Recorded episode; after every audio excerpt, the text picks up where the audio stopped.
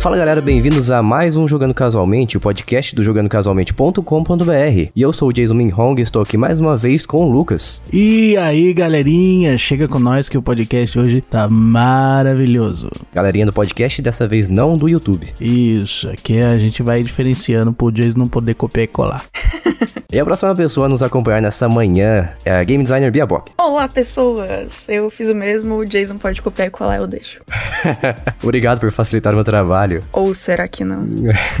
E um, um convidado especial para nos acompanhar hoje, diretamente do podcast Chiclete Radioativo, Bitinho. Olá! Insira uma frase de efeito aqui. Não, por favor, eu não gosto de frase de efeito. e a gente tá aqui hoje pra falar de dificuldade em jogos, além de falar também de jogos excessivamente difíceis, que parece que ser uma, uma- um tipo de moda hoje em dia, um tipo de tendência, principalmente nos jogos daquela empresa From Software, criadora da- do famoso Dark Souls, Bloodborne e companhia. Acho que do Bloodborne também, né? Não tenho certeza. Algum sonista consegue me dizer isso? Falhou, não tem sonista aqui? Quem possui, então, PlayStation 4 aí, que é provavelmente a maioria? É, se, se, não, se não for da mesma empresa, pelo menos é, é bem parecida. Mas é, é- é da, o Bloodborne é da From Software também, sim. Então não foi falha no engano, então beleza. e antes da gente ir diretamente pra pauta, eu vou jogar nas costas da Bia Bock, é nosso quadro Jogando com a Sua Mente. Iba. Primeiro eu vou pedir pro Lucas explicar pra gente o que consiste o quadro Jogando com a Sua Mente. O quadro Jogando com a Sua Mente é quando um dos integrantes do podcast escolhe um jogo secreto, ele dá dicas para que os outros participantes adivinhem qual o jogo ele está falando. Sim, e esse quadro, o objetivo dele é, é falar de uma forma que seja difícil pra que as pessoas adivinhem o jogo, porém as duas tentativas que eu fiz desse quadro foi um completo desastre. então por isso que hoje eu jogo nas mãos da nossa game designer Bia Bock. Vixe. ok, então a minha primeira dica é: é um jogo em que o protagonista precisa fugir dos inimigos e recolher recursos até conseguir revidar. Certo. Eita. Até agora sem pistas, não entendo, não sei que jogo é não. É. Eu fiz uma lista de dicas, então pode ir falando, eu vou acrescentando. É GTA. Não. Pegar recursos e fugir, é isso? Isso. Ah, Fugir, cara. Uncharted. Nunca joguei Não. Uncharted, não sei nem se tem a ver com isso. The Last of Us. Não. Posso dar dicas ou não? Pode, pode, Pode, pode. pode. pode, pode. Teve uma versão que saiu em 2016 para PS4, Xbox One e PC. Meu Deus, não faço ideia. GTA. Não. Tá no Game Pass? Cara, eu não sei se tá. Pela frase tem cara de ser remake ou remaster, não? É, tem uma versão, né? Então deve ser um remake ou remaster. É, uma versão saiu em 2016. Vai pedindo quando vocês quiserem dica, porque eu não sei se. Enfim. Eu posso pedir dica assim, perguntar se é alguma coisa? Faz assim, ó, eu vou responder sim ou não. É um remake ou remaster? É, é mais ou menos. É um jogo exclusivo de alguma plataforma? Não. Uma dica, ele tem versão multiplayer. Uma versão multiplayer, tipo, que roda standalone, sozinha, independente? Isso. Quer dizer, eu acho. Eu não tenho a versão multiplayer dele, eu li por cima. Essa versão multiplayer é comprada, à parte? Pelo que eu vi, sim. Ah, Call of Duty, hum, não, não, nada a ver. Black Ops 3, porque existe multiplayer à parte. não. Você pode instalar standalone, mas não comprar standalone, né? Multiplayer do COD. Ah, é? Ah, é verdade. É. E eh, preciso de mais dicas, eu não sei. Eu também preciso. É, ele é de estratégia e há mais de duas IAs diferentes. A inteligência artificial, De- né? É, desculpa, inteligências artificiais diferentes. Em 2016 saiu. Ninguém vai acertar isso aí não, mano. Nossa, Bia, tá muito difícil. Eu falei que a falar. Bia ia apelar, eu falei pra você. É, apelou, né? Ah, não, gente. Você fala em RTS, eu penso em Command Conquer, StarCraft. Age of Empires. Age of Empires. Age of Empires, Bia. Não, mas boa. Boa. chute. Warcraft. Não, também. Age of Mythology. Não, também. StarCraft 2. Não. Ele tem para a Switch? Tem. Tem? Tem. aham. Nossa, agora ferrou, não sei. Mas foi o- a última versão que saiu. Foi depois daquela do, do PS4, Xbox One e PC. A versão para a Switch, então, é de 2016 também? Cara, eu não sei o ano, mas eu acho que não. Se eu não me engano, foi em 2018 ou. Foi um ano diferente, não foi o mesmo ano. RTS pra Switch? Ah, eu acho que eu sei. É a. Como é que chama, chama aquele jogo lá? É MOBA? Não, Não? Ah, então não sei. É Fire Emblem. não. É, os personagens já foram retratados em outras mídias. Ué. Nossa, tá muito difícil. Desculpa. Mas na verdade não é difícil. Cê- todos vocês sabem. Vocês só não estão alcançando. Warcraft. Não. Saiu em 2016 um remake, um remastering, ó. E foi retratado em outras mídias porque já teve filme.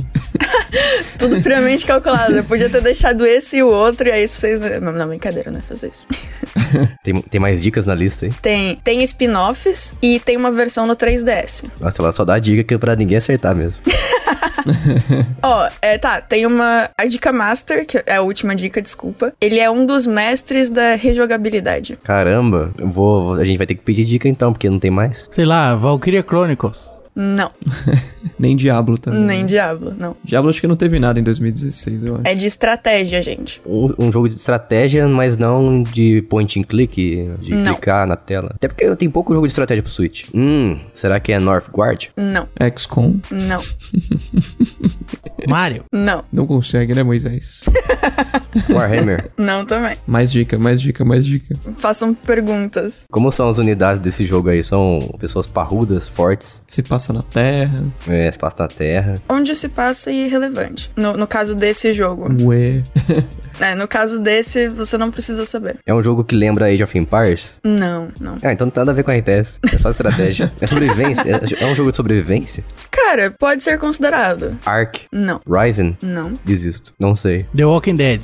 Não. É, além do personagem principal, tem mais quatro NPCs que são inimigos. Inimigos? Quatro só? Ah, será que. Não. Dead by Daylight. Não. Jason Sexta-feira 13. Eu tô ficando sem fichas já. Também. Não sei mais nada. Tá esgotando meu conhecimento de jogos limitados. Ah, mas vocês conhecem. De estratégia, então, meu Deus. Ela falou que é estratégia, mas eu acho que é sobrevivência e que você precisa fazer estratégia pra sobreviver. Hum. É isso? Não muito, não. Ele é mais reação. Eu desisto, Bia. Mas não é, não é o RTS padrãozão Warcraft, Command Conquer da vida, né? Não. E ela falou que ela nem, ela falou que nem é RTS, é. Bem, É, Eu, eu desisto, não tenho capacidade. eu também não tenho, não. Eu falhei. Os NPCs, cada um deles. Eu vou falar NPC, mas é inimigo, tá? É, eles, cada um deles tem um tipo de ação diferente, mas todos eles têm momentos em que fazem a mesma coisa, Pra dar um respiro pro jogador. Ah, não faço ideia. Eu também ser um não. jogo totalmente obscuro, indie. É. Ah, com certeza. Nossa, não, mentira, ele não é. Aquele jogo do Blade Runner que teve no final da. no, no começo dos anos 90. Nossa! Pô, devia ter feito desse. Desse bem que não, esse aqui tá legal. Bia, não sei. Pode. Se o Lucas quiser tentar ainda. Ah, eu desisti faz tempo. É, eu vou falar, tipo, Tomb Raider, tá ligado? Primeiro. Caraca, nada a ver, né? Tá, eu vou, eu vou falar algumas coisinhas e aí se alguém descobrir no meio, fala, beleza? Por favor. Na cena de. Na cena não, na parte de perseguição do jogo, um dos NPCs ele é completamente agressivo. O outro NPC ele tenta encurralar o jogador. O outro NPC anda aleatoriamente e tem até um pouco de medo do jogador. E o quarto NPC ele é meio aleatório e fica só fazendo patrulha. Pac-Man. Aqueles. Pac-Man. Sério? Não é Exatamente. possível. Mentira. É sério. Não pode ser, mano. Não. Como assim? Você chutou, né, ô Vitinho? Pior que não, eu fiquei pensando no. no and- anda aleatoriamente, tem medo quando pega aquele negocinho que o, que o, que o Pac-Man come e eles ficam azulzinhos, você consegue correr Aham. atrás deles. Meu Deus. Tem os quatro NPCs, que são os coloridinhos lá que ficam no meio, né? Aham. Nossa, eu nunca que ia falar Pac-Man. Nunca. Eu falei, eu falei tipo assim, não vai ser, mas quem sabe, né? Parabéns. Isso aí, Pac-Man. Parabéns pra Bia também, que tava impossível. muito bem, muito bem. Caramba, essa foi muito difícil. Como é que eu ia imaginar que o Pac-Man teve um remaster, um remake em 2016? Não fazia ideia disso. Ah, em 2016 teve. Ele apareceu num filme, né? Pois é, também. Ele apareceu em várias mídias. Tem a versão animaçãozinha, tem. Por sinal, aquele filme maravilhoso do Adam Sandler. Incrível. Nossa. É, acho que fi- filme maravilhoso do Adam Sandler é pleonasmo, não é? É, óbvio. É. É uma ironia. Mas tá aí, parabéns o- por trazer o jogo impossível do quadro Jogando com a Sua Mente. Próxima pessoa a trazer o jogo será o Lucas, porque eu já trouxe da última vez, não deu certo mais uma vez. Tá tudo bem, Jason. Vai dar certo. Obrigado por fazer desse quadro um sucesso impossível. Olha aí, olha aí. parabéns ao Vitinho por ter a capacidade de acertar o jogo. E eu quero muito saber se alguém que tá ouvindo acertou e se sim, em qual dica foi. Não vale mentir. Não vale mentir, exatamente. Sem mentirinhas. Isso. E antes da gente ir direto direto pra pauta, eu quero perguntar pra vocês a minha pergunta clássica: o que, que vocês têm jogado durante a semana, começando pelo nosso convidado? Jogando essa semana, eu, como eu comentei com você, meu caro amigo Jason, eu vendi meu PS4 recentemente. Estou sem console. Eu tenho jogado bastante coisas no celular, o que é uma coisa que eu não costumava fazer. Então é interessante que eu tô descobrindo bastante coisa nova. Nova modo de falar também. Porque eu tenho jogado muito Game Dev Story no Hum. iOS. Não sei se você já jogou. Vocês já jogaram. Acho maravilhoso. É um da, de uma empresa japonesa? Isso, da Kairosoft. Ah, já fechei esse jogo. Até, até porque não é difícil fechar ele, ele é infinito, né? Exatamente, ele é bem gostosinho de jogar e eu adorei. Simplesmente adorei, achei viciante. E tem mais um também que é também um pouco antigo para iOS, chama Scribble Notes. Ah, sei. Muito bom os Scribblenauts. Eu achei muito criativo, inclusive. Maravilhoso. Eu até recomendo pra quem tá aprendendo inglês. É muito bom para isso. É aquele jogo que você precisa arrumar soluções criativas ou, ou não. E você escreve, né, o nome de qualquer coisa e ela surge na sua Ela tela. Aparece e você pode usar ela pra resolver seu problema, como a gente gostaria que a, que a vida real fosse, né? Normalmente a gente usa o jetpack e resolve tudo. Exatamente, exatamente. e é legal, o legal do Scribble Notes é que você pensa assim, putz, eu poderia muito resolver isso aqui com um avião. Aí você pensa, mas nunca que vai ter um avião se você escrever. Não, você escreve lá airplane e o avião aparece e é isso aí. É mó esquisito, né? É. Eu conheci esse jogo no, no portátil da Nintendo, né? Eu acho que foi no, no DS. Acho que, é, acho que veio de lá, né, inclusive, depois que foi portado pro iOS, né? É, sim. E aí, quando o meu amigo me mostrou o jogo, Caia, abraço Caia, ele mostrou o jogo e falou assim: ó, é, digita qualquer coisa aí que, que tem. E, e o jogo, ele, a primeira versão, ele realmente muita coisa faltava. Só que as coisas que a gente pensa que não vai ter, essas eles fizeram questão de colocar. Então, tipo, a primeira coisa que eu coloquei foi chupa-cabra. E aí tinha um chupa-cabra no jogo. E aí, tipo assim, ele falou assim: então, beleza, é, o que que matam o chupa-cabra? Eu falei, ah, sei lá, mano. um- um- uma cabra, o chupa-cabra mata. Ele falou, põe uma cabra. aí eu botei uma cabra, o chupa-cabra foi lá e matou a cabra. Então, tipo, mano, eu fiquei muito, não pode ser, tá ligado? Tipo, como é que os caras programaram isso? Tipo, esse Fantástico, né? nível de, de loucura, tá ligado? Aí aí eu fiquei impressionado. É, tem certas coisas que não, se você especificar muito, ele não reconhece, né? Sei lá, um cara de bigode com bengala. Daí não vai criar um cara de bigode com É, bengala. mas tem a versão que daí já tem adjetivos, né? E aí você pode colocar, tipo, um cara verde de bengala. Aí o cara parece verde, tá ligado? Eu tinha essa versão aí. É o Unlimited. Acho que é, acho que é remix. Remix que chama? Tem um que, que é remix. Não, é o, sei. o Unlimited é o que aceita adjetivos. Isso. Ah, certo. Interessante. Fica aí então, a dica. Muito bom, muito bom. Mais algum jogo? Eu, eu tô, tô jogando esses por enquanto. Todos no celular. Todos no celular. Você conhece a religião de jogar com gamepad no celular? Conheço, conheço. É Como eu tô usando o iOS, é, os acessórios são um pouquinho mais caros, eu acabei jogando na tela dele mesmo. Ah, entendi. Quando era Android, eu comprava controlinho, iPega, essas, essas marcas Xing Ling que funcionam muito bem, inclusive. A, a casa do emulador, que é o Android, né? uhum. Adorava. E pra quem tem iOS, tem a felicidade de poder assinar o Apple Arcade, né? Que é baratinho. Exatamente, exatamente. Nove reais, se eu não me engano. Tem bastante coisa legal, jogos mais, mais lineares. Fantástico. Eu não joguei nenhum ainda, só abri vários, mas jogar mesmo pra valer, eu não, não joguei nenhum. Já jogou Ocean Horn? Não, não. Eu vi vídeos. Deu até vontade de comprar um Apple TV só pra jogar ele, inclusive. Parece ser um jogo muito bom. Fantástico, fantástico. Muito bom, hein? Parabéns. E agora a pessoa, a próxima pessoa, Lucas? Mano, mas é, eu acabei de falar o que eu jogava no outro podcast. Eu vou repetir a mesma coisa? Muda a ordem. Então tá bom. Então a Bia. É, eu joguei novamente Monster Hunter World, novamente um pouquinho de Obra e dessa vez eu abri o Final Fantasy no PC e fiquei feliz vendo o Noctis, o Prompto e todo mundo ali sendo maravilhoso. Fantástico. A Bia é aquela pessoa que tem o mesmo jogo no PC e no console. Eu tenho. Já fiz isso também. É, eu faço isso com GTA, pô. Aí, ó, viu? Cadê você comprando Game Pass pra jogar GTA? Não, que mané Game Pass, que eu já tenho o jogo no computador, cara. Vou comprar o Game Pass pra ter mais uma vez na mesma plataforma? Não faz sentido, não. Lógico, você falou onde o GTA V estiver, você estará. Não, nada a ver. Eu não falei isso, não. E, inclusive, cara, se você for partir desse princípio, eu não precisava do Game Pass, né? Ele já tava no Xbox antes. Não faz sentido você falar isso agora. Mas o Game Pass é uma plataforma a mais. Não Uma é, não. Assine agora Game Pass. Igual o Google Stadia. É, se tiver no Google Stadia, você vai comprar o Google Stadia? Não. Eu fiz isso com o Splinter Cell Conviction, de ter no 360 e comprar no PC depois, porque eu sou apaixonado por esse jogo. Aí, ó. É um bom jogo. E eu já fiz ao contrário, porque eu ganhei no 360 e ganhei também no PC. Nossa. ok, justo. A Origin deu e o Xbox Live também deram, deram- deu o jogo. A Origin, dando o jogo da Ubisoft? A Origin não, é a U- Ubi... como é que é? Ubi Launcher, negócio eu- assim. sei lá também. O launcher da Ubisoft lá, um doce. Eu, eu me lembro que ambos foram mídia física pra mim, porque eu sou dessa época. Eu tive também, mas entendi. Isso aí. E o Lucas não quer falar o que ele jogou, porque ele não jogou muita coisa durante a semana, além do que ele já tinha Eu falado. não joguei nada. Além do que ele já tinha falado no último, no último podcast.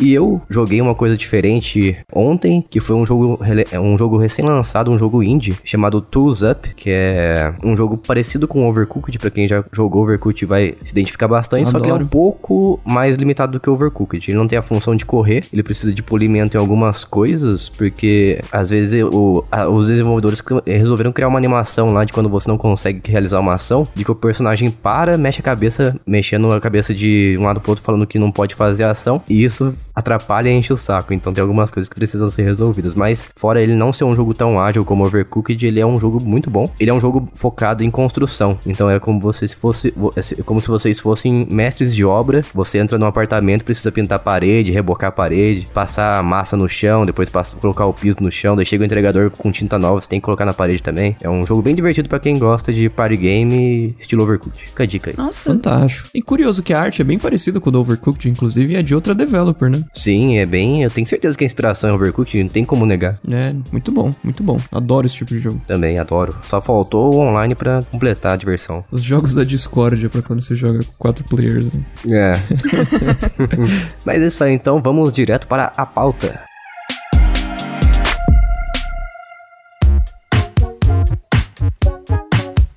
E apresentando a pauta de hoje, a gente veio aqui para falar sobre as dificuldades de jogos e jogos também excessivamente difíceis. Por que, que serve a dificuldade em jogos? Como tornar um jogo acessível? Será que isso deixa a gente preguiçoso? Ter dificuldades mais fáceis deixa a pessoa mal acostumada? Vamos falar sobre isso aqui hoje, então, começando pelo nosso convidado, mais uma vez. Para que, que serve a dificuldade em jogos, Vitinho? Cara, pra mim, eu vou, eu vou soar bem chato agora. A dificuldade em jogos serve pra acabar com a experiência de um jogo que você esperava muito que ele fosse mais difícil ou mais fácil. Que isso? Como assim?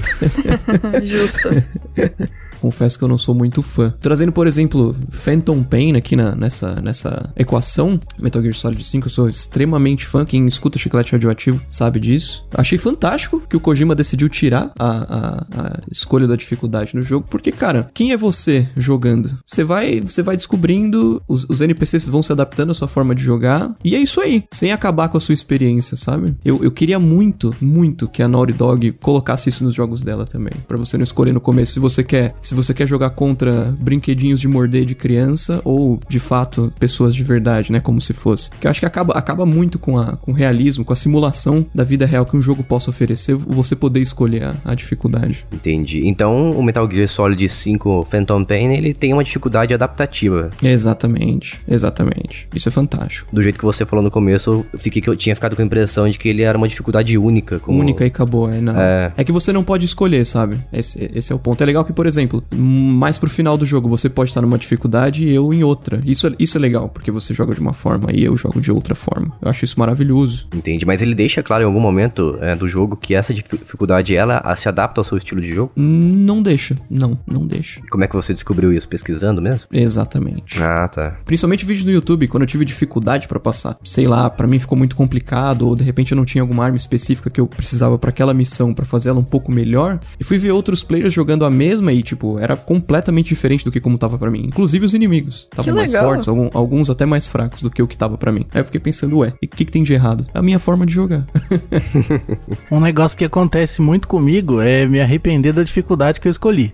Porque eu sou uma pessoa que sou muito noob, entendeu? E aí, às vezes, eu, eu me subestimo demais. E aí eu começo o jogo no easy, e aí, tipo assim, fica muito fácil. Eu falo, não, dava, É. pra, dava pra ter colocado no normal aí, hein? E aí não dá pra alterar mais, sabe? Nossa, verdade. Então, isso é muito ruim, às vezes atrapalha um pouco. E porque tem jogo que exagera, né? Tipo, o próprio Metal Gear mesmo, você matava um personagem. No, nos, nos, primeiros, né? Tinha o Very Easy, que você mata o personagem com um tiro. É mais para quem só quer ver a história mesmo e acabou. É. Porque não tem dificuldade. Isso é chato, né? E como o Lucas falou, tem algum, a maioria dos jogos tem uma forma de você salvar o jogo, daí não tem como você alterar depois. Uhum. Então, se você jogar no mais difícil, por exemplo, daí fica impossível o jogo, você fica frustrado, não consegue passar, daí tem que começar uma nova, uma nova história. Mas eu prefiro aqueles jogos que eles te oferecem no meio do jogo assim para você mudar a dificuldade, porque ele tá percebendo que você tá perdendo muito, morrendo muito, como faz os jogos do, da franquia Mario, do Donkey Kong também. Uhum, uhum. Eu não lembro se, se tiver mais algum fã aqui do, do, do, da franquia, pode me, inclusive me dizer, de Hitman, se eles tinham dificuldade. Se eu não me engano, não tem também.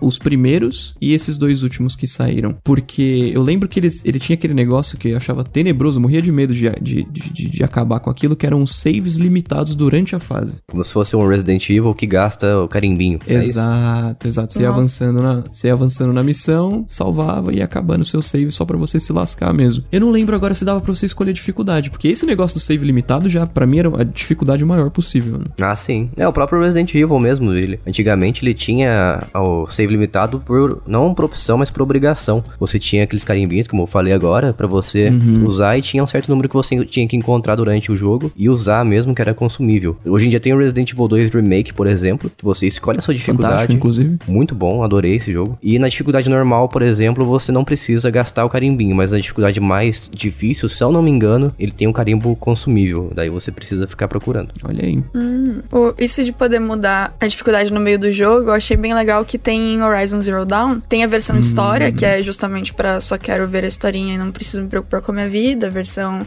é fácil. Não, se eu não me engano, história normal, difícil e muito difícil. O muito difícil é o único que você não consegue voltar atrás depois. Mas todo o resto você consegue no meio da, da onde você estiver no jogo ir lá e mudar a dificuldade. E ficar variando, né? Uhum. Porque tem jogo que te deixa descer um nível de dificuldade, mas ele não te deixa subir de novo depois. Eu não consigo lembrar um exemplo agora, mas eu já vi isso também. Eu prefiro mais quando o desenvolvedor ele dá a opção da, op da dificuldade normal, que é a forma como ele quer que o jogador jogue o jogo, e depois oferece uma forma mais fácil para a pessoa jogar de uma forma que ela se sinta mais confortável, sem muito desafio. E também tem alguns jogos que usam a dificuldade como fator replay, né? Como o famoso novo jogo New Game Plus, que é o, o jogo que abre depois que você fecha o jogo. Eu consigo citar um exemplo nem tão antigo assim, que é o God of War, franquia God of War. Quando você fecha, você abre a dificuldade mais difícil, mas eu não lembro por que, que ele abre depois a mais difícil, que se existe alguma recompensa adicional por isso, não lembro. O próprio Horizon tem também, né? Tem também. Inclusive o Ultra Hard eu joguei no New Game Plus. Né? E foi o primeiro jogo que eu fiz isso de jogar Ultra Hard, que eu também não gosto, não. E inclusive foi o primeiro jogo que eu fiz isso e o primeiro jogo que eu platinei no PlayStation. Aí o segundo foi o Detroit logo depois. Olha aí, olha aí. Tá aí um, um jogo que eu não comprei e me arrependo até hoje. Detroit. Nossa, Detroit é muito bom. E ele também tem essa coisa de dificuldade. Ele tem só duas versões. Eles usaram muito a ideia de que você tem que mexer no controle como se você estivesse fazendo a ação necessária. Então você vai abrir a porta, você mexe com o joystick como se você estivesse girando a maçaneta e puxando, sabe? Nossa, mas não cansa não com o tempo? Não cansa, não cansa.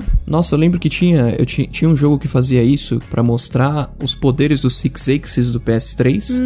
Era Killzone 2. Jogo maravilhoso, inclusive. Tecnicamente falando, era impecável pra época. Six Axis, você diz, é o sensor de movimento do controle do PlayStation 3, né? Isso, exatamente. Que te, teve o DualShock 3, mas quem comprou o PS3 logo no comecinho, vinha com Six Axis. Ele não tinha DualShock ainda. Hum. Aí o controle ah, chamava tá. Six Axis. Você segurava, tipo, o L2 para o personagem segurar com a mão esquerda na manivela, o R2 para ele segurar com a direita, e você ia girando o Six Axis pra ele ir abrindo. Então, cada movimento que você fazia, tipo, ele girava um pouquinho, aí você tinha que soltar, virar o controle de volta, apertar os dois gatilhos de novo, girar de novo, soltar, e, e fazendo isso para você ter a sensação de que você tava de fato abrindo alguma coisa. Isso era fantástico. Eu lembro que na época eu fiquei, caraca, o futuro isso. Uhum. Na, na minha cabeça, isso aí dá uma enjoada depois de tanto repetir a mecânica, sabe? Pior que não. Eu detesto esse tipo de coisa que, que envolve sensor de movimento. Mas essas coisinhas que eles colocam, como foi o caso do Killzone 2, eu achei legal. Isso me lembrou de um jogo que ele brincava também com é, realismo em ações que você realizava no jogo, que é um, um, jogo, inclusive, que o Lucas me emprestou uma vez, que é o Alone in the Dark do Xbox 360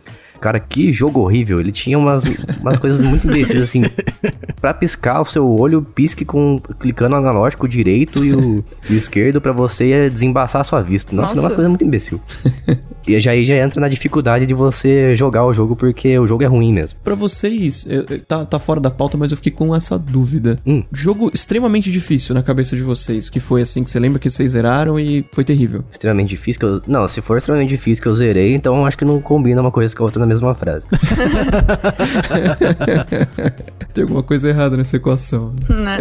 Com certeza abandonei ele no meio do caminho. Ah, tem, vai, Sunset Riders, né? Que sozinho, de jeito nenhum, eu conseguiria fechar. Mas aí de dois players dá pra conseguir um pouco mais de continue, né? Daí dá pra Ah, é fechar. verdade. Aí eu já finalizei já com amiguinhos quando eu era criança. É, geralmente isso aí que o Lucas falou acontece mesmo em jogos de beat'em up, de briga de rua, que você, de um é difícil, mas de dois fica melhor, como Metal Slug também. É, esse é o tipo de jogo que até, até é, independente da dificuldade, não é legal você jogar sozinho, né? É. Pra mim, Grim Fandango e Full Throttle, na época que eles lançaram, 96, Full Throttle não, porque eu era. Acho que eu chupava chupeta ainda na época. Mas Grim Fandango em específico, sem de- um detonado, né? Isso entrega a idade pra caramba. Você falar que vocês fizeram com Sim. o jogo usando um detonado. Revistas. É, exatamente, exatamente. Impossível. Você tem que pensar numas coisas tipo, eu preciso abrir uma porta com algum item, só que esse item é tipo uma bazuca que tá dentro da minha meia, e você precisa parar pra pensar nessa possibilidade. Isso é terrível. O jogo é maravilhoso. Lucas Arts, Tim Schafer, incrível. Mas não dá pra zerar sem detonado. É impossível. Verdade, principalmente aquele The Dig lá que eu nunca fechei porque era muito complicado. E é muito bom também, né? também, também. Bem cinematográfico, bem divertido. E envelheceu muito bem, por sinal, porque os gráficos são a prova do tempo. É, exatamente, exatamente. Muito bom. E vocês acham que todo jogo obri- obrigatoriamente ele precisaria ter uma seleção de dificuldade? Vocês acham, que, vocês acham que isso traz mais público ou tira a personalidade do jogo, dá mais trabalho ao desenvolvedor? Porque, na minha opinião, principalmente na última opção que eu falei agora, não dá muito trabalho ao desenvolvedor você ter uma dificuldade maior ou menor no jogo, porque basta simplesmente você, sei lá, mexer nas variáveis do jogo, deixar você com mais vida ou, ou mais opções de, de vida na, pra você conseguir na fase, no jogo, na, no cenário, e deixar os, os inimigos com uma vida maior, maior ou menor também, dependendo da sua escolha. O que vocês acham? Vamos começar pelo. se Todo jogo tem a obrigação de ter uma seleção de dificuldade. Ah, acho que obrigação não tem, não. Acham que não? Por quê? Acho que não. Por exemplo, os jogos que adaptam a dificuldade é uma coisa que não tem opção e é legal. Eu acho que é válido. Mas você concorda que a dificuldade adaptativa é uma forma de oferecer uma opção de acordo com a experiência do jogador? É, não é uma opção exatamente, né? Porque só é uma opção quando você escolhe. Então, mas sim, é nível de dificuldade, só não é uma opção de nível de dificuldade, né? Tá, então eu vou refazer a pergunta. Vocês acham que todo jogo te- deveria ter níveis de dificuldade diferentes dependendo do jogador? Eu acho que sim. Ah, tá. Eu acho Então. válido. Mas eu acho assim, tem modos diferentes dos jogos usarem a dificuldade. E alguns eu não concordo que sejam boas. Por exemplo, é, em Monster Hunter World, quando você deixa no mais difícil, no caso não o jogo em si, né, mas o- as missões mais difíceis, o bicho basicamente tem mais vida e dá mais dano. No Outer Worlds, por exemplo, no modo Supernova, você tem fatores que você precisa prestar mais atenção. Então você precisa comer, dormir, é, descansar, sei lá, pro seu personagem conseguir continuar jogando. Então eles deixaram mais difícil, mas eles colocaram esse fator de alguma coisa de gameplay que é um pouquinho mais difícil também, um pouquinho mais diferente. Isso eu já acho mais legal do que só vamos aumentar a, bicho, a vida de todo mundo e deixar todo mundo com mais dano e você não. Entendi. Eu acho menos é, preguiçoso da parte da pessoa que tá fazendo. Ou, por exemplo, tem uma coisa também que acontece bastante, principalmente em Devil May Cry, já ficou famoso. Ele tem uma que é 500 versões de dificuldade e tem um modo Heaven or Hell, que é a mesma coisa do Very Hard do Nier, Autonoma, do Nier Automata, que é aquele modo que qualquer coisa morre em um hit, seja você ou os inimigos. Aí eu já acho um pouquinho mais interessante também, porque muda algumas coisas no, no jeito que você tem que jogar. É, apesar de eu não gostar da- das versões mais difíceis dos jogos no geral, eu acho interessante quando tem essas, essas nuances de colocar mais alguma coisinha de gameplay, não só é mais difícil porque sim, ponto, e é isso. Pra mim é um pouco mais complexo. Eu acho, eu acho que assim, eu sempre preferi jogos mais lineares, né? aquele negócio bem on rails mesmo. Pra citar algum exemplo, talvez um Uncharted 2 da vida, que lá pro 4 e, e Lost Legacy ele acabou ficando um pouco mais, um pouco mais dinâmico nesse sentido. Mas, por exemplo, Half-Life 2, que é um dos meus jogos favoritos da vida, eu acho perfeito em vários aspectos. Eu teria preferido se ele não me desse a opção de, de escolher a dificuldade. Porque eu, a primeira vez que eu zerei, eu zerei no hard. E eu acho que a dificuldade que eu escolhi durante brilhante. HL2, Episode 1, Episode 2 fez toda a diferença. O combate, né, fez, fez a minha experiência ser muito mais imersiva. Então eu achei que assim, pô, se eu tivesse jogado isso daqui no Easy, será que eu ia ter gostado tanto assim de ter suado para terminar esse negócio? Mas é claro, evidentemente que é minha opinião, né? Eu, uhum. eu sei que as pessoas não concordam com isso. Esse, esse negócio de escolher dificuldade na minha cabeça, na minha concepção, é para aquele cara que comprou um PS4 para jogar FIFA 15 e de vez em quando ele escuta do amiguinho dele na escola que, pô, saiu o Uncharted 4, cara. Dá uma olhada aí. Aí ele vai lá e joga no Easy, termina a campanha dele, fantástico, e é isso aí, sabe? Daí vocês conseguem conversar, inclusive, né, sobre o jogo. Exatamente, exatamente. Cada um uhum. tendo sua experiência diferente. acho que isso é interessante. Mas aí, aí você fala, putz, você lembra daquela parte que apareceu o cara com a giratória de, de, cima de um, de um, ah, de um toco de madeira? aí ele teve. fala, putz, não, essa parte não, não teve para mim. Sim, ah, sei. Tem jogos uhum. que fazem isso. É, porque por, por, não ter aparecido pra ele, fica parecendo que a, que a experiência dele foi incompleta, sabe? Isso é uhum. chato. Tem uma, uma coisa que vai de encontro com isso aí, que é uma, uma, algo que o Lucas sempre costuma dizer também, que é o que é o senso de recompensa, né? O senso de completar alguma coisa. Uhum. Que alguns jogos, eu inclusive falei agora há pouco que eu sou. Não faz muito sentido para mim quando eu tenho um modo muito difícil, um modo very hard. Mas quando existe esse modo mais difícil e existe uma recompensa bem maior para você, eu acho que para mim faz sentido. Por exemplo, tem um jogo que não faz exatamente uma seleção de dificuldade, mas que eu tô jogando agora, que é o Yuka Lily, que ele é baseado no Donkey Kong, na franquia Donkey Kong. Ah, nas fases, você ao longo das fases e ao longo do jogo, você vai encontrando uns tônicos, que são como se fossem modificadores para as fases. Então você consegue entrar em todas as fases e escolher, sei lá, mais checkpoints, daí você pega menos a, a peninha, que é como se fosse a moeda do jogo, você encontra menos peninha, porque você usou um modificador que te dá vantagem. Agora, modificadores que te dão é, mais dificuldade durante a fase, como jogar o jogo como se estivesse jogando olhando pro espelho. Daí quando você aperta pra direita, você vai pra esquerda e vice-versa. Olha aí. Eu joguei uma fase inteirinha assim, só que eu ganhei tipo o dobro de porque eu usei um modificador que aumentava a minha dificuldade. Eu acho que isso é legal, porque evita que eu ficasse, ficasse fazendo grinding, que é você jogando a mesma coisa várias vezes, simplesmente para você conseguir mais dinheiro do jogo. E eu consegui tudo de uma vez e senti um senso de. de dever de cumprido, né? Isso, dever cumprido. Daí eu me senti realizado. Apesar que foi muito difícil, eu acho que eu não devia ter ficado tanto tempo na fase quanto que eu demorei, porque eu demorei, eu acho que cinco vezes mais o, o tempo do que eu demorei normalmente, mas ficou esse senso de dever cumprido que eu gostei. Eu acho que esses modificadores também é uma boa, uma boa forma. Eu não lembro se eu já vi algum jogo fazer isso também, mas gostei bastante. Parabéns para quem pensou nisso aí. É muito bom mesmo. É um negócio que eu nunca vi nenhum jogo fazer, mas seria uma coisa bacana. Seria você conseguir experimentar, né? Ter um, um tempo para você mudar a dificuldade. Então, sei lá, até 10% do jogo você consegue alterar a dificuldade de forma limpa, né? Você pode alterar sem isso alterar o seu registro de como foi fechado o jogo, de que dificuldade. Que aí, de repente, igual eu às vezes acho que eu não vou conseguir jogar muito bem, coloco no fácil e aí fica muito fácil. E aí, às vezes, eu tô em 10% do jogo, eu percebo isso e, putz, eu vou ter que começar de novo se eu quiser mudar pro normal, sabe? Uhum. Então, às vezes, isso é meio ruim, seria uma coisa legal. É, de fato, é complicado mesmo. Voltando novamente nesse Yooka-Laylee in Impossible Lair, ele permite que você tire esses modificadores durante a fase, mas ele te dá um aviso, ó, você vai perder todas as penas que você coletou até agora. Daí vai você dar... está certo disso? É, você está certo disso, daí vai da pessoa se ela quer desistir de jogar no modo invertido, que é difícil pra caramba, ou não, esses, essas coisas assim. Esse, essa feature do, do ukulele me lembrou uma coisa interessante em relação à dificuldade também. Eu sempre gostei muito de Gran Turismo. Não me considero sonista, mas eu prefiro Gran Turismo em cima de Forza, com exceção do Forza Horizon, que infelizmente Gran Turismo não tem um concorrente. Ah, Adoraria que tivesse, porque eu amava Test Drive Unlimited, que virou Forza Horizon. Bom senso é isso aí. Eu lembro quando lançou o Grid. Lembra de Grid? Sei. Até teve um, teve um reboot da série, sei lá, recentemente, acho que foi em 2019, inclusive, que lançaram um novo. Um novo. Grid você podia rebobinar o jogo, né? Tipo, bati o carro, o que, que eu faço agora? Putz, aí eu rebobino tudo e volto para onde eu tava como se nada tivesse acontecido. Uhum. Eu achava aquilo tenebroso. O que, que é isso? É o filme do, filme do, do Nolan? Ou é um jogo de corrida, sabe?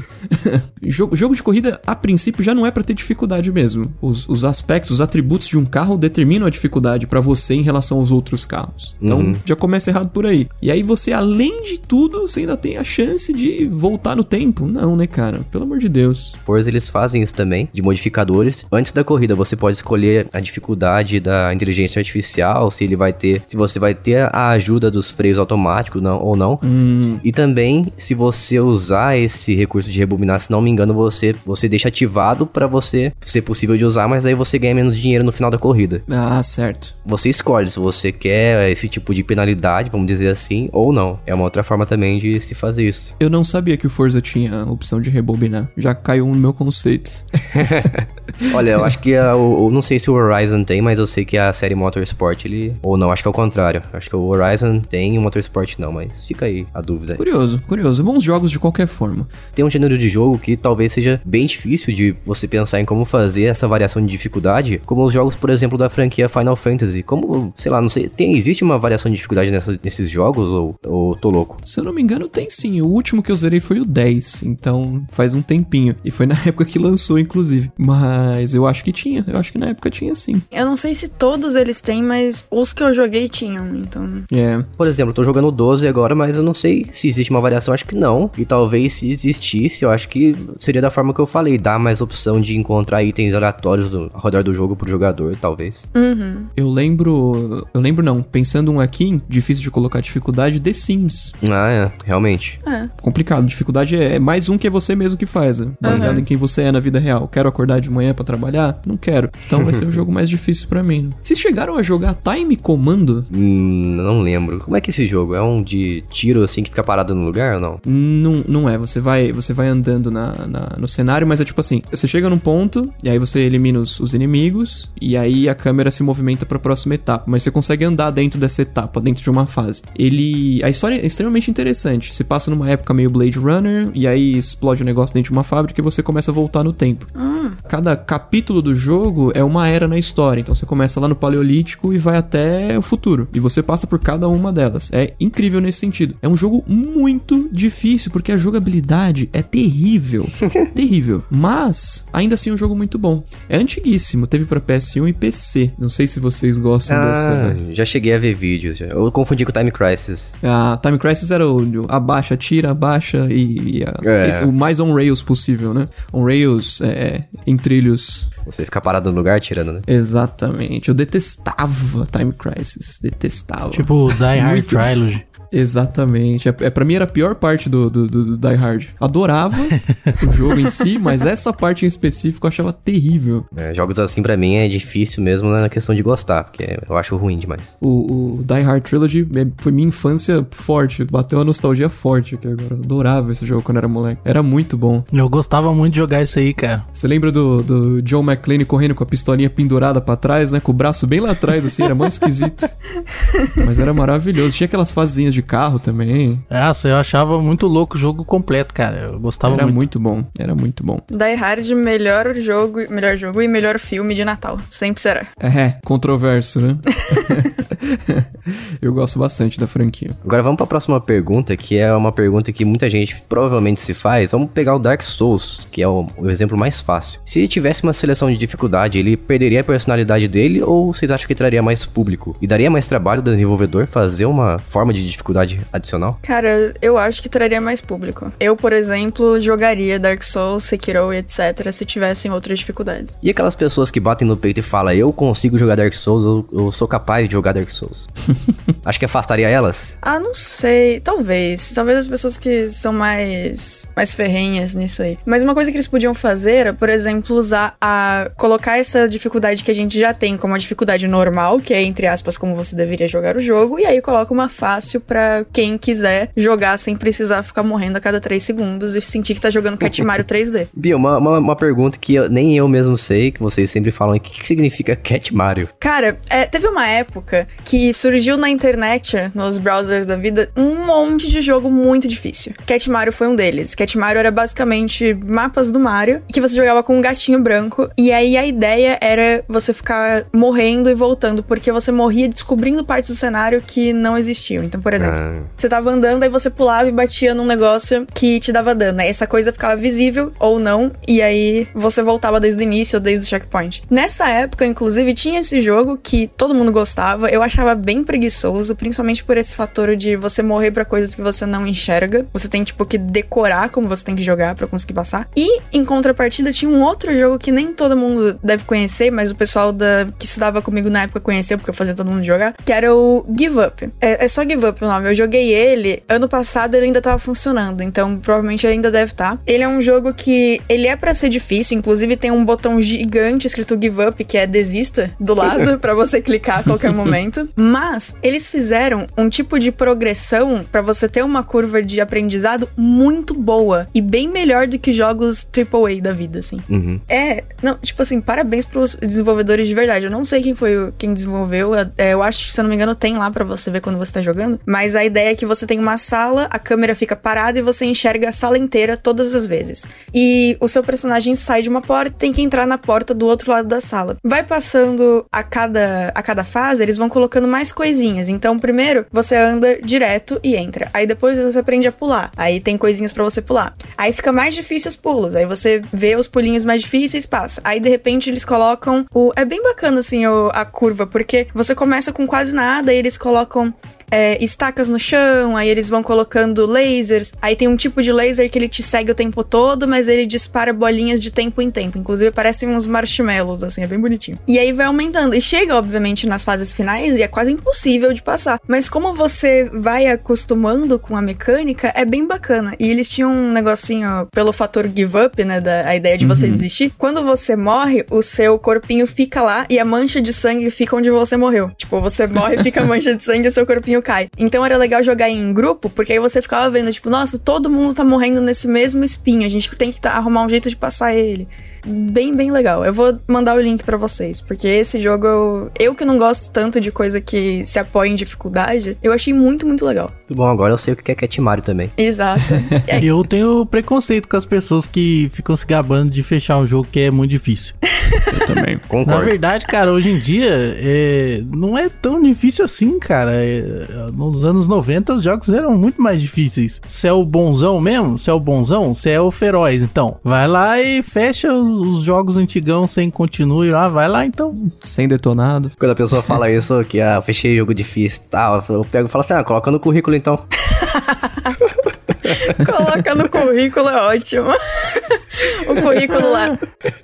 Excelente, excelente. Esse negócio que vocês estavam falando sobre o Dark Souls em específico, se teria atraído mais público se a dificuldade fosse selecionável, é interessante que comercialmente falando pra From Software, foi excelente essa dificuldade dele, porque só se falava nisso numa época, né? Sim. Do quão difícil foi Dark Souls. Eu te- provavelmente teria jogado se tivesse se tivesse seleção de dificuldade, eu não gosto de passar raiva jogando, Uhum. mas de novo, comercialmente falando, pra eles foi muito bom, né? Sim, sim. Com certeza, é porque eles ficaram famosos por isso, né, por esse tipo de jogo. Exatamente. Souberam, inclusive, é, é, repetir a fórmula no, no que veio depois. né? Uhum. Inclusive, eu nunca joguei o Dark Souls 2, nem o terceiro, então a minha limitação à franquia é só o primeiro mesmo. E hoje em dia eu não consigo mais jogar Dark Souls porque ele envolve muito tempo. Quanto a quantidade de vezes que você morre, envolve você tentar mais, mais vezes e, e assim vai. Sim. Então, Dark Souls pra mim, ele representa a minha época de, de que eu não trabalhava, só fazia faculdade e estudava e chegava em casa e jogava o restante do tempo. Então, hoje em dia não serve mais um jogo assim pra mim, porque ele vai me consumir muito tempo, por mais que ele não seja um jogo longo, mas ele se torna longo porque a dificuldade faz com que ele fique longo de propósito. É, longo e exaustivo, né? Principalmente exaustivo e frustrante. É complicado isso. Uma coisa também que eu queria até perguntar pra vocês é, eu tive uma discussão uma vez porque quando eu fui jogar The Witcher 3, falaram pra mim, olha, você tem que jogar no modo difícil, que é o sangue e glória, porque é o único modo real pra jogar Witcher 3, que você tem que usar os olhos e não sei o quê. E eu achei uma ofensa. Porque lá no jogo, o desenvolvedor não fala pra você que esse é o modo certo. Então, na minha mente, eu sempre coloco no normal. Igual o Jason disse no começo do podcast, o normal é o modo como, em tese, você tem que jogar o jogo. Senão ele não teria esse nome. Uhum. E eu fiquei muito brava com a pessoa. Eu falei, se era pra ser desse jeito que você tem que jogar, que eles deixassem um aviso. Eu acho que você tá errado e você gosta de jogar esse modo, não tem problema nenhum. Mas falar que é o modo certo, eu acho uma ofensa a quem fez o jogo. Total, total. Concordo. É porque se fosse assim, o normal seria esse modo aí, aí os outros iam descer, né? Não ia ter o difícil, só ia ter o até o normal. Exatamente. Exatamente, exatamente. É, tem- eu consigo lembrar de outros jogos também que tem uma, uma forma de ser difícil, mas ele te dá chance, que é a própria franquia Metal Slug que a gente falou agora mais cedo, que ele, ele é difícil, porém ele te dá continues infinitos. Então você pode morrer a quantidade de vezes que você quiser, mas você vai aparecer, se não me engano, no final do jogo quantas vezes você usou o continue. Ah, Ah, interessante. Hum, aparece no status, né? É só pra jogar na cara mesmo. É simplesmente pra te humilhar mesmo. É. Mas um outro jogo que é parecido com o Metal Slug, mas ele é mais, bem mais punitivo, que é o jogo Cuphead. Nossa. Quem jogou vai saber o quanto que Cuphead é difícil. E que jogo bonito, né, cara? Lindo, Nossa. maravilhoso. A arte dele é fantástica. É, e como a gente falou no episódio dele, cara, ele é difícil, mas ele é justo, né, cara? Sim. É, inclusive a gente tem episódio, como o Lucas bem falou, ouve aí, depois eu coloco na, nos links do- da publicação desse, desse podcast. E mais ele é punitivo na questão assim, de um ele já é meio difícil, apesar de ele ser um jogo de padrões, que se você tiver bons reflexos, você consegue avançar nele. Mas quando você joga de dois, além de você, do segundo jogador, consumir uma vida sua pra poder voltar à vida quando ele morrer, depende muito da habilidade da segunda pessoa também, ou da primeira, tanto faz, pra conseguir avançar no jogo. Porque se uma das duas for um jogador ruim, daí vai ficar consumindo a vida se quiser voltar, ou então. é, ou então não vai conseguir também, vai ficar morrendo o tempo todo e vai simplesmente vai ficar tendo que esperar a próxima vez. Sim. Então, outra forma de punir que eu consigo pensar agora é essa mesmo: você jogar de dois e consumir a vida da primeira pessoa. O, o Phantom Pain tem uma coisa interessante. Vocês chegaram a jogar, a zerar Phantom Pain? Algum de vocês? Eu tenho Phantom Pain, mídia física e digital e nunca joguei. Nem, nem iniciei. Como assim? Ganhei na Xbox Live e depois eu comprei o videogame usado e veio com ele. Ah, certo. É curioso que dos Metal Gears do Kojima é o pior, mas ainda assim é um jogo excelente, na minha, na minha opinião, claro. Porque a gente tem o Metal Gear Rising, que é uma porcaria, e, eu, e não é do Kojima, né? Então tá tudo certo. Mas é interessante, que- é interessante que no Phantom Pain, quando você tá com muita dificuldade em passar alguma coisa, ele te dá a opção de deixar aquele trecho em específico um pouco mais fácil pra você, mas com um detalhe. Você vai ter que passar aquela sessão com um chapéuzinho de galinha na cabeça. Genial. Parabéns. limita o, o, o rank que você pode pegar naquela missão específico e tal. Fica mais fácil, mas tem isso. Você vai ter que jogar com um chapeuzinho de galinha na cabeça. E é, é muito engraçado que na ceninha você tá lá conversando, lutando contra um, um- um chefão específico com um chapeuzinho na cabeça. Isso é fantástico. Muito bom. é, lega- é legal pro youtuber que quer esconder que, que, sei lá, tá indo mal, ele não consegue, porque ele vai ter que mostrar pros, pra quem tá assistindo o vídeo dele que ele precisou passar daquela etapa com, a, com o chapeuzinho na cabeça. Isso é muito bom. Até o- alguns próprios jornalistas, né? Que eu, eu fiquei sabendo que eles fazem normalmente o review de jogos assim, usando a, dif- a dificuldade mais fácil pra conseguir passar mais, mais rápido. Mais rápido, né? É, ele consegue fazer em menor tempo o review dele. Mas voltando a, por exemplo, Dark Souls mais uma vez, batendo na mesma tecla aí. Vocês acham que perderia a personalidade? A From Software ficaria com uma fama diferente do que ela tem hoje? Eu, eu acho que sim, porque eu não, eu não zerei Dark Souls, não zerei Bloodborne, mas não me parece um jogo que você, sabe, um jogo obrigatório, um jogo essencial, inesquecível. Só pela dificuldade ele parece um jogo interessante. Então acho que ele teria passado batido, talvez, não? É, eu acho que se eles fizessem isso depois de ter ganhado a fama, tipo, ah, agora tem uma DLC que você pode colocar uma versão mais fácil. Isso aí seria uma, uma canalice, hein? Não, sim, mas provavelmente se eles mudassem isso agora, tipo, o próximo Bloodborne, o próximo Dark Souls ter uma versão mais fácil, eu acho que eles iam perder credibilidade não das pessoas de fora, mas da galera que se van- vangloria de ter passado os anteriores, sabe? Talvez fosse uma troca, talvez eles perdessem esse pessoal, mas ganhassem novos jogadores. Aí eu não sei se do ponto de vista deles valeria a pena, acho que provavelmente não, porque é bacana pra eles ter essa fama de os jogos são muito difíceis, as pessoas têm que é, demorar décadas pra passar o jogo e eles ficam super felizes quando conseguem, sabe? Eu acho que eles gostam da. Eles se vangloriam das pessoas que se vangloriam jogando os jogos deles. né? Sim.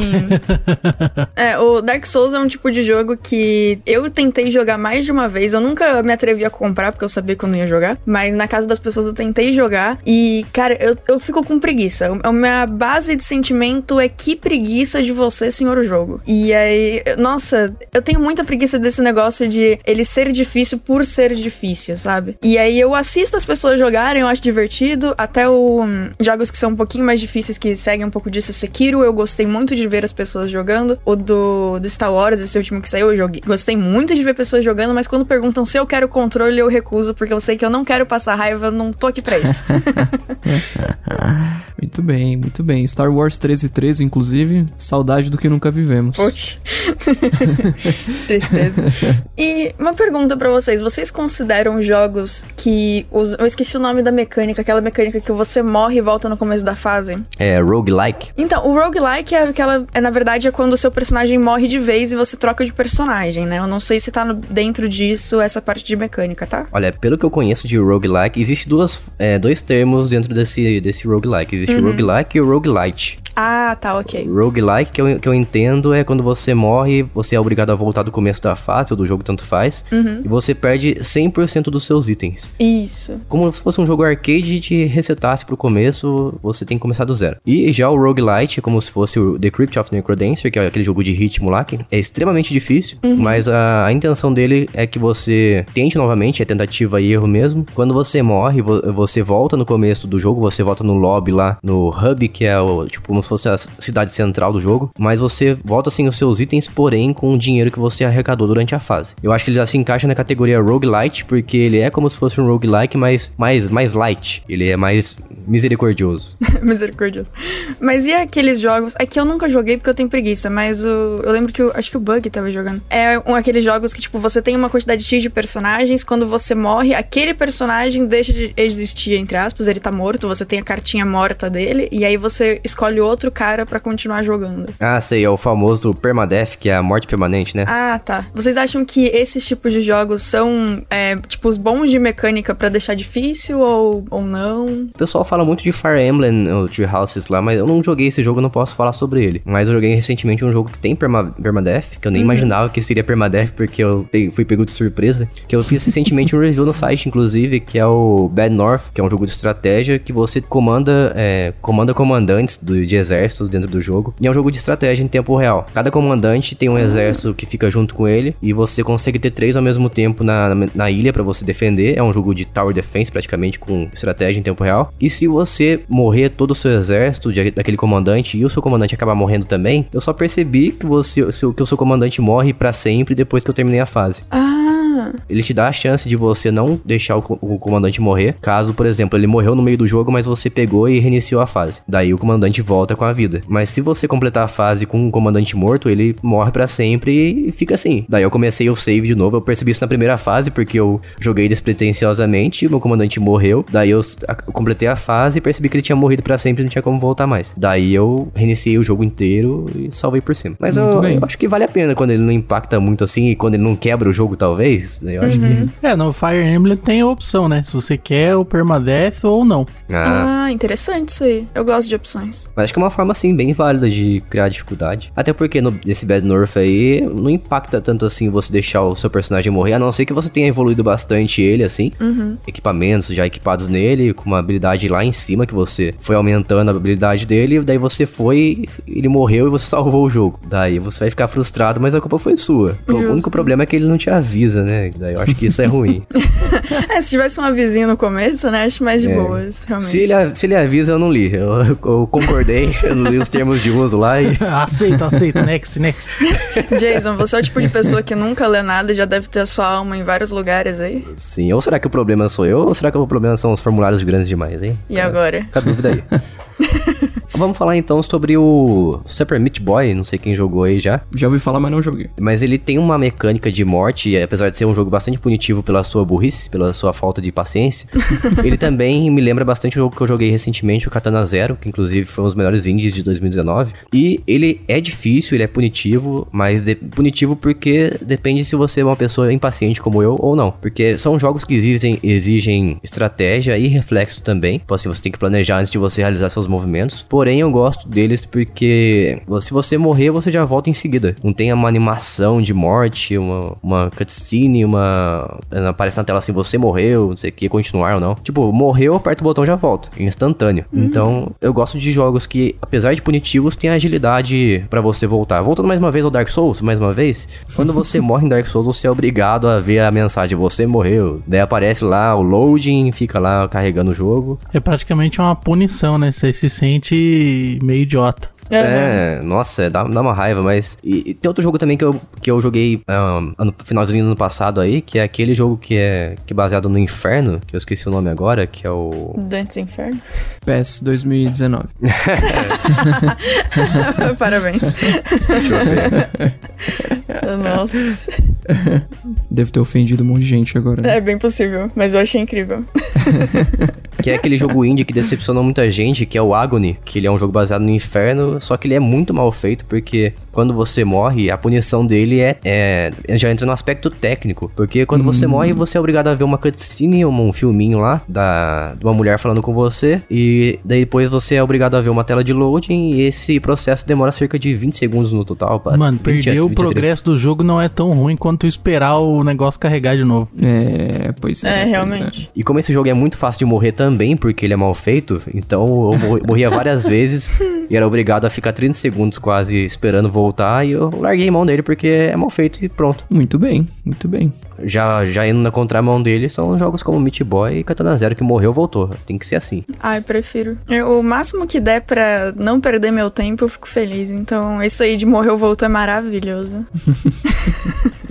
Tem muita coisa pra jogar, gente. Deixa rápido aí o negócio. Exato, exato. Principalmente isso aí, hoje em dia a gente tem uma avalanche de jogos que a gente recebe todo, toda semana praticamente, e a gente não tem tempo pra ficar perdendo com coisa meia boca, mal feita, que vai consumir o seu tempo, principalmente por defeito técnico. Então, se for difícil, que seja difícil, mas que me dê a chance de não ficar frustrado e voltar da forma mais ágil possível. Simples assim, né? Uhum. Eu quero só fazer um comentário sobre as inteligências artificiais de MOBAs, principalmente do LoL e do Dota, porque, assim, eu acho bem legal, porque normalmente esses jogos você espera que jogue contra pessoas, né, e não contra a máquina, mas na versão de máquina eles fizeram um trabalho muito bom. No League of Legends, por exemplo, quando você deixa os personagens, as inteligências artificiais no hard, no difícil, eles começam a fazer estratégias de jogo é, melhores. Então, por exemplo, eles vão, eles começam a fazer, matar os bichos da, da jungle ou fazer o Baron, que é o bicho que te dá um, um buff enorme no jogo. Buff, traduza buff, eu não sei também o que é. buff. É um status positivo pro, pro seu time. Então você fica. Pode, no caso de buff, pode ser qualquer coisa. Pode ser você fica um tempo com mais vida, ou você fica um tempo com mais dano, ou dano mágico maior, ou então a defesa fica maior, ou algo do gênero. E debuff é o ao contrário, é quando você deixa um status negativo. Pode ser, por exemplo, bleeding, que aí o é sangramento, né? Você fica um tempo perdendo sangue, ou perdendo vida, no caso, ou a sua defesa diminui, etc. Suspeitei que fosse isso. Desde o princípio, suspeitou desde o princípio. E aquele, aquele termo nerfar não é ao contrário de buff? Não, na verdade, nerfar é quando. Isso acontece muito no LoL, vamos supor. Eles lançaram um personagem. E esse personagem, eles viram que tá muito forte, tá desbalanceado. E aí eles lançam um patch, que é uma atualização, pra nerfar esse personagem. Significa que eles vão ajeitar e diminuir o ataque dele, ou talvez diminuir a vida, deixar, sei lá, a... ou eles podem fazer o ao contrário e buffar outros personagens. Então, sei lá, eles deixam um personagem que tava morrendo muito fácil pra esse, com a vida um pouco mais alta. E aí são os termos usados. Buff é a caça-vampiros, né? Exato, ela mesma. É verdade, Isso, é isso. verdade. Meu Deus, Perfeito. Podia ter explicado assim, ia ficar mais fácil. Realmente, né? Ia ser uma frase só e, já- e todo mundo ia saber. Exato. Realmente, realmente. Exato. E eu acho divertido porque no League of Legends eles não fizeram isso, mas o Dota é liberado pra programação da comunidade ah, os inimigos de computador. Então, teve. Fizeram um teste, o, o melhor PUD do mundo, PUD é um personagem de Dota, que é o Dendi, ele jogou contra a inteligência artificial criada por uns caras da Rússia. E ele perdeu. E ele é um dos melhores jogadores de Dota. pra você ver que legal, tipo, eles deixaram, eles abriram pra comunidade programar, né, os personagens, e eles conseguiram programar tão bem que ganharam de um cara que é renomado. Caramba. Eu acho isso bem bacana. Fantástico. O cara tava praticamente jogando xadrez contra a máquina. Pois é. É, Inclusive, pra quem não sabe, no outro podcast, o Lucas deu uma dica incrível de como ganhar no xadrez online. Como ser um safado sem vergonha. Chiteiro Miyamoto. Mas é uma outra opção que a gente não falou ainda também, a gente pode talvez finalizar o podcast com essa opção aí. E quando a dificuldade depende do outro jogador, nos jogos multiplayer, por exemplo, Counter-Strike. Uhum. Como diminuir a dificuldade num jogo multiplayer para as pessoas terem a- todas as pessoas terem acesso, ou não todas, né, o maior acesso possível, pelo menos. É, já é- acaba sendo um pouco mais complicado. No, no CS eles começaram a colocar esses negócios de level também, né? Eu não, eu não sei como é que funciona, mas parece que tem um- determinadas salas que só acessa quem tem determinado nível, tem, de- tem determinadas salas que só acessa quem comprou o jogo, porque agora é, é free to play, né? CSGO. Ah, é. Ah. Tá com essas, tá com essas histórias aí. Mas pra mim sempre vai ser um jogo muito difícil. Eu- engraçado, eu jogo Counter Strike desde 99, mais ou menos, CS 1.3, e pra mim sempre foi um jogo impossível e eu continuo insistindo. É o seu Dark Souls. Exatamente. Na verdade, tem essa opção aí que você falou do famoso matchmaking, que ele é, pareia você online de acordo com, a- com o seu ranking, com a sua habilidade no jogo, né? Mas tem gente que bura isso facilmente e joga bem pra caramba, vai criar uma conta nova, Sim. começa do rank mais baixo e começa a matar a galera, né? Entendeu? É, exatamente. Só pelo prazer, né? É, só É. pra poder ganhar da galera no começo. No League of Legends, eles fazem isso. é, vamos supor, a gente vai jogar agora, juntamos a nossa equipe, e aí a grande maioria da nossa equipe tem lá pro level 10. E aí o LoL vai buscar pessoas que tenham um level parecido pra jogar com você. Isso não funciona muito bem quando, por exemplo, sei lá, isso aconteceu muito quando eu comecei a jogar. Eu entrava com os amiguinhos, todo mundo tinha um level baixo, e aí o garoto que mostrou LoL pra gente tinha um level muito alto. E aí a gente ia jogar e esse cara chamava é, pessoas que tinham um level parecido com ele. Então não dava muito certo, porque na real aparecia um monte de gente level alto e pra gente era ruim do mesmo jeito, né? Não é tão bom um balanceamento. Mas é interessante também pegar pelo level, apesar de pode ser burlado facilmente, justamente como vocês disseram. Tem jogo que online que ele vai e pega pelo ne- level mais baixo da pessoa que tá na equipe, tem jogo que vai e pega pelo level mais alto. Tem jogo também que ele, dependendo da quantidade de pessoas que tiver na equipe jogando aquela missão, por exemplo, The Division, quanto mais gente jogando online naquela missão, mais difícil fica a missão. Às vezes fica praticamente impossível e bem frustrante, porque os inimigos viram esponja de bala. Quanto mais se atira, parece que eles estão absorvendo a bala, né? Nossa. Destiny, The Division. É, eles baseiam na quantidade de jogadores. Mas é, é até interessante isso aí. Acho legal. Mas é legal também ter esse, esse estilo de seleção de dificuldade, entre aspas, nos jogos online. Como modo ranqueado ou modo é, livre também, que você joga com quem você quiser. Ou modo de pesquisa de sala também. Mas eu acho que isso é uma é algo que me afasta, por exemplo, dos jogos de Battle Royale. Os, Ah, sim. Fortnite. é, o Fortnite, aquele outro mais famoso, o PUBG também, o PlayerUnknown's Battleground lá. Eu joguei muito pouco esses jogos desse gênero aí, porque eu sempre, eu nunca durava mais do que 10, 5 minutos.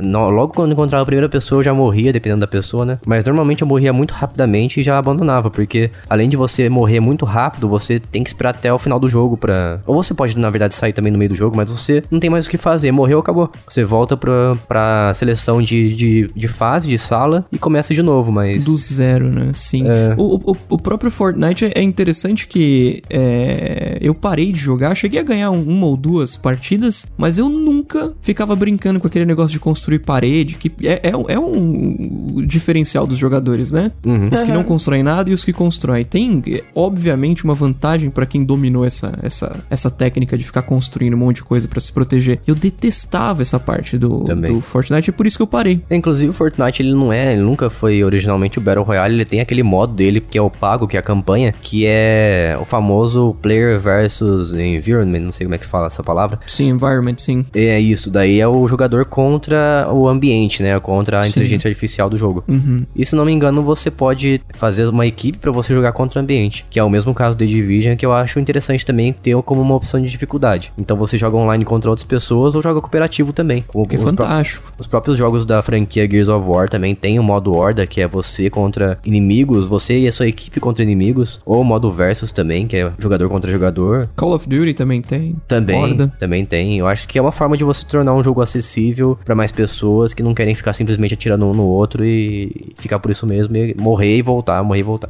Exatamente. Daí te dá uma opção a mais. Em jogos que não tem opção, né? Eu acho que agora jogar uma pessoa contra pessoa não existe muito por enquanto uma forma de deixar mais acessível pra quem tem menos habilidade com o jogo. Muito bom, muito bom. Acho que é isso, a gente falou bastante, falou de forma bem completa, né? Vocês acham? Aham, eu achei Tá, tá também. bem, tá bem. Acho que tá top. Tá bem dissecado. É, e se você ouvinte achou que a gente deixou de falar de algum jogo extremamente difícil ou de alguma forma de deixar jogos difíceis mais fáceis ou de deixar jogos mais, mais de forma mais acessível para todos os públicos jogarem, deixe seu comentário em jogandocasualmente.com.br barra telegram, tudo minúsculo, ou t.me barra jogando casualmente, você cai no nosso grupo do Telegram e você poderá debater com a gente lá diretamente no nosso grupo, comigo, com o Lucas que vive por lá, ou mandar um e-mail pra gente se você preferir, em contato arroba jogandocasualmente.com.br. Também quero agradecer bastante a presença do, do Vitinho aqui, do Chiclete Radioativo. E Vitinho, fala pra gente o que, que significa, o que, é o podcast Chiclete Radioativo. Olha aí, olha aí. Primeiro, deixa eu agradecer vocês, inclusive, pela, pela, pelo convite. Fantástico, acho que isso é extremamente importante na podosfera. Eu detesto essa expressão, mas acho que cabe aqui. a gente tá sempre, né, convidando pessoas de outros, de outros podcasts pra participar do nosso. Inclusive, fica um convite pra vocês aparecerem lá pelo Chiclete um dia. A gente combina direitinho se vocês aceitarem esse convite, é claro, né? Fechou. Mas o Chiclete chiclete radioativo, meu caro amigo Jason, é. A gente fala de um pouco de tudo: games, é, é, como viver a vida sem ser coach, claro. Por favor. Dificu dificuldades que a gente passa, coisas boas que acontecem na vida. É um podcast bem. bem. É, sem um tema específico, sabe? É bem easy listening, é fácil de escutar porque os assuntos são variados, atinge bastante gente nesse sentido, porque sempre vai ter um episódio que, que alguém tá afim de escutar. Isso é interessante do Chiclete. Essa, uhum. essa é uma coisa que eu gosto muito de lá. Eu tive um, um, outro podcast uns anos atrás, o Opa Tá Bom, e a gente falava sobre games e tecnologia. Não vingou. Exatamente, não tinha, não tinha o mesmo zelo que tem o Chiclete radioativo hoje. Então é isso, o Chiclete é, é essa mistura de um monte de coisa. Inclusive, para quem quiser escutar, a gente tem o Drops 72, que é a cultura dos games difíceis, que tá até em, em, alinhado com esse com o tema desse que a gente tá gravando agora, o que é fantástico. Bom, vai estar tá no link do, da publicação desse podcast. Olha aí, olha aí. Isso aí, isso aí é o Chiclete Radioativo, assuntos gerais e também é importante dizer que é family friendly. Exatamente. Não tem palavrões, não tem baixarias e eu acho que isso é muito importante para atingir mais públicos, né? Pra manter elegância também, né? sempre bom. Eu gosto sempre de citar o nosso ouvinte Guilherme Billy, do Billycast, inclusive. Ele sempre fala que ele gosta, ele percebeu que é importante o family friendly no podcast, porque teve um dia que ele tava ouvindo o um podcast nosso com a mãe dele na cozinha, na caixa de som Bluetooth. Uhum. Então ele percebeu o quanto era importante, porque se ele tivesse ouvindo um podcast com baixarias e palavrões, ele com certeza a mãe dele ia chamar a atenção dele. É, tem que ficar no, tem que ficar confinado nos foninhos e é complicado, né? Perde a liberdade. Então o Family Friendly tá aí para isso, para tornar você uma pessoa que não tem vergonha de ouvir o nosso podcast. Exatamente, exatamente. E só só para concluir em relação ao chiclete, né, que a gente tá disponível em todas as plataformas, sem exceção, Deezer, Spotify, Google Podcasts, iTunes Store, né, da, da Apple e por aí vai. Ou se você quiser escutar pelo navegador, a gente tá no anchor.fm barra chiclete radioativo. Maravilha. Um abraço pro Fabinho também, lá do Chiclete Radioativo. Olha aí, que... Fabinho que deve estar, tá, Fabinho que está na Europa nesse momento. Ó. Oh. Homem chique. Abastado. Mas muito bom, então a gente vai ficando por aqui. Muito obrigado mais uma vez pro, pro Vitinho e falou, até o próximo episódio. Um abraço, tchau. Beijo. Tchau. Um abraço.